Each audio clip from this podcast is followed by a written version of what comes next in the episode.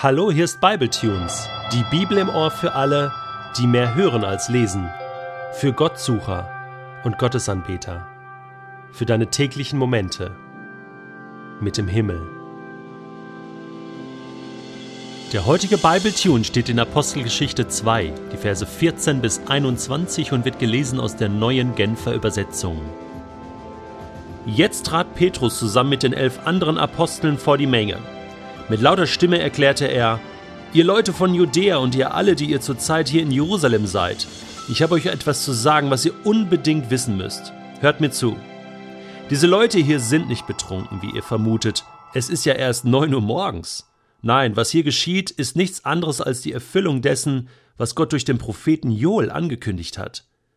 Am Ende der Zeit, so sagt Gott, werde ich meinen Geist über alle Menschen ausgießen. Dann werden eure Söhne und eure Töchter prophetisch reden. Die Jüngeren unter euch werden Visionen haben und die Älteren prophetische Träume. Sogar über die Diener und Dienerinnen, die an mich glauben, werde ich in jener Zeit meinen Geist ausgießen. Und auch sie werden prophetisch reden. Sowohl droben am Himmel als auch unten auf der Erde werde ich Wunder geschehen lassen, und es werden furchterregende Dinge zu sehen sein, Blut und Feuer und dichte Rauchwolken, die Sonne wird sich verfinstern und der Mond wird rot werden wie Blut, bevor jener große Tag kommt, an dem der Herr in seiner Herrlichkeit erscheint.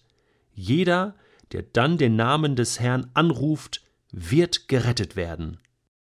In der Apostelgeschichte passiert es unglaublich oft, dass Gott etwas tut und danach muss das den Menschen erklärt werden, weil keiner das kapiert.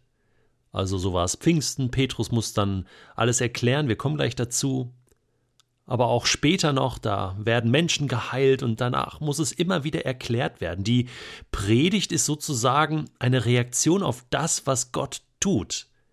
Und da muss man erklären, was hat Gott da getan, warum tut er das, wie tut er das, ähm, was will Gott von uns. Ja, ich habe so den Eindruck, heute ist das irgendwie anders. Zumindest in meinem Kontext ist Predigt oft so einfach eine Predigt so über Gott und dann hofft man, dass danach etwas passiert. Also es ist genau umgekehrt heute. Irgendwie. Also ich will das nicht ausschließen, dass das nicht auch so sein soll und sein kann und wir finden dafür auch Beispiele in der Bibel. Aber irgendwie hat mich dieser Gedanke nicht mehr losgelassen, dass ich mir doch eigentlich so sehr wünsche, dass Gott etwas tut in meinem Leben oder in meinem Umfeld und alle kriegen das mit und sagen, oh, was war das denn jetzt?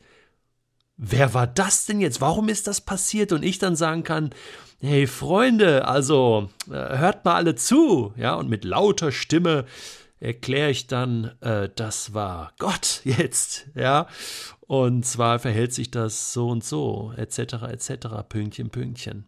Aber das passiert so wenig. Und ich habe mich gefragt, warum?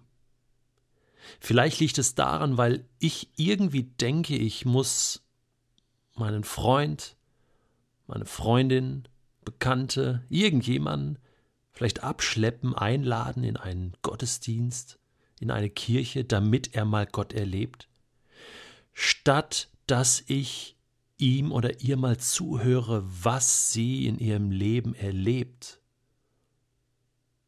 wo ihre Nöte sind, wo seine Probleme sind.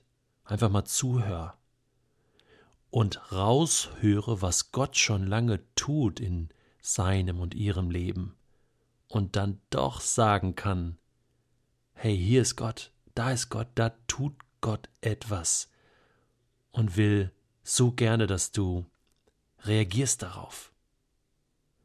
Ja, das habe ich mir jetzt fest vorgenommen dass ich wieder mehr darauf achte, was Gott bereits tut.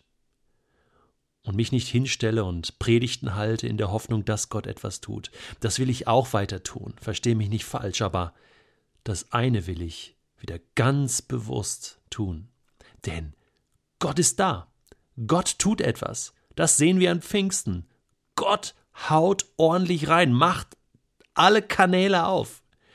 Und das, was Petrus hier erklärt, und es ist so lustig. Er sagt, hey Freunde, die sind nicht besoffen. Äh, und seine Begründung ist interessant. Ähm, nicht so nach dem Motto, das sind alles, alles Anti-Alkoholiker, äh, sondern es ist doch erst 9 Uhr morgens. Ja, das ist das Argument. Das heißt, ne, so nach dem Motto, wenn es 12 Uhr mittags wäre, ja, dann wäre das was anderes, dann wären schon alle breit. Ähm, ja, weiß ich jetzt nicht, aber äh, schließt auf alle Fälle ein, dass da in Israel, da gibt es auch ein guten Tröpfchen Wein und äh, da trinkt man auch einiges zum Essen, nehme ich mal an. Müssen nicht betrunken gewesen sein. Aber ich finde es einfach so lustig. Das ist so echt hier, so menschlich. Das ist cool in der Apostelgeschichte. Aber dann geht es ja um was anderes, nämlich, dass Petrus einfach die Gelegenheit ergreift. Hey, dieser Petrus, was hatte der nicht früher immer eine große Klappe gehabt und ist oft auf dieselbe auch gefallen?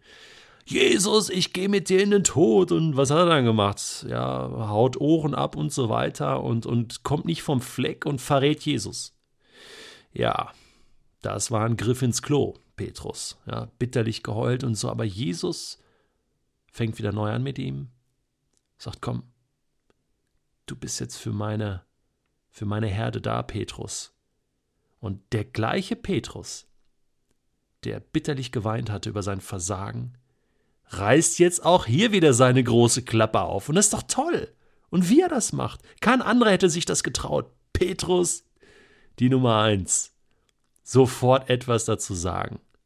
Ob's passt oder nicht. Und hier hat's voll gepasst. Wahnsinn. Wir kommen noch dazu. Das ist eine lange Predigt. Ja, haben wir aufgeteilt in ein paar Teile und sehen dann, was dann passiert. Wow. Unglaublich. Und er zitiert hier etwas aus dem Alten Testament.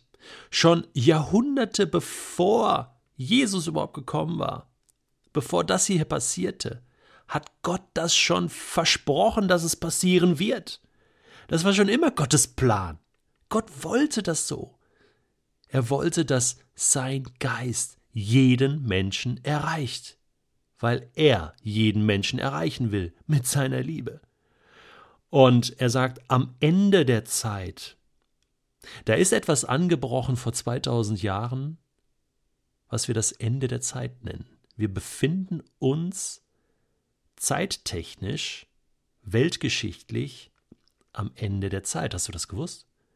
Es laufen die letzten Jahre, gut, das sind jetzt schon einige Jahrhunderte vergangen, aber es laufen die letzten Jahrzehnte, Jahre. Du weißt nicht, wie viel Zeit du noch hast. Und Gott wünscht sich, Vers 21, jeder, der dann den Namen des Herrn anruft, wird gerettet werden. Die Uhr tickt. Gott ruft in diese Welt hinein. Und du kannst zurückrufen und sagen, Gott, hier bin ich ich will zu dir gehören und Gott wird dich retten. Gott hat seinen Geist ausgegossen und das hat Auswirkungen, die man sieht und hört und spürt. Und zwar, Menschen sollen prophetisch reden. Das heißt, sie sollen das sagen, was auf Gottes Herzen ist, in diese Welt hinein. Das tut Petrus da gerade. Und ich mache das jetzt auch gerade. Ich rede jetzt auch prophetisch. Ich sage etwas von Gott und gebe das weiter. Genau dazu befähigt der Heilige Geist. Und dann heißt es, die Jüngeren werden Visionen haben. Ja, das hört sich gut an. Gehörst du zu den Jüngeren? Zum jungen Volk? Bist du jugendlich, Teenager? Der Heilige Geist will dir Visionen geben, Träume. Und wenn du zum älteren Sortiment gehörst, dann sollst du prophetisch träumen. Hast du sowas schon mal erlebt? Ich will nicht sagen, dass du nicht den Heiligen Geist hast, wenn du das noch nicht erlebt hast, sondern will dir sagen, du kannst das erleben. Mach doch mal die Poren auf und die Ohren und die Augen und guck, was Gott tut, auch in deinem Leben. Sogar über Diener und Dienerinnen, die an mich glauben, werde ich meinen Geist ausgießen. Alle Herren und Sklaven, Arbeitgeber, Arbeitnehmer, alle Kulturen, alle Sprachen, egal wer du bist. Gottes Geist steht dir voll zur Verfügung mit seinem ganzen Potenzial und er will Unglaubliches durch dich bewegen. Ja, denn da kommen Dinge auf uns zu, Wunder werden geschehen, aber auch furchterregende Dinge werden zu sehen sein. Weißt du, und wenn du die Nachrichten anschaltest, in die Zeitung guckst, dann siehst du die Finsternis dann siehst du, wie viel Blut fließt, wie viele Menschen sterben aus sozialer Ungerechtigkeit. Dann siehst du, was passiert. Und wir haben Gottes Liebe so nötig. Wir haben es so nötig zu sehen, was Gott tun will. Und er will dich dazu gebrauchen. Jawohl, das war Acts. Und jetzt bist du wieder dran.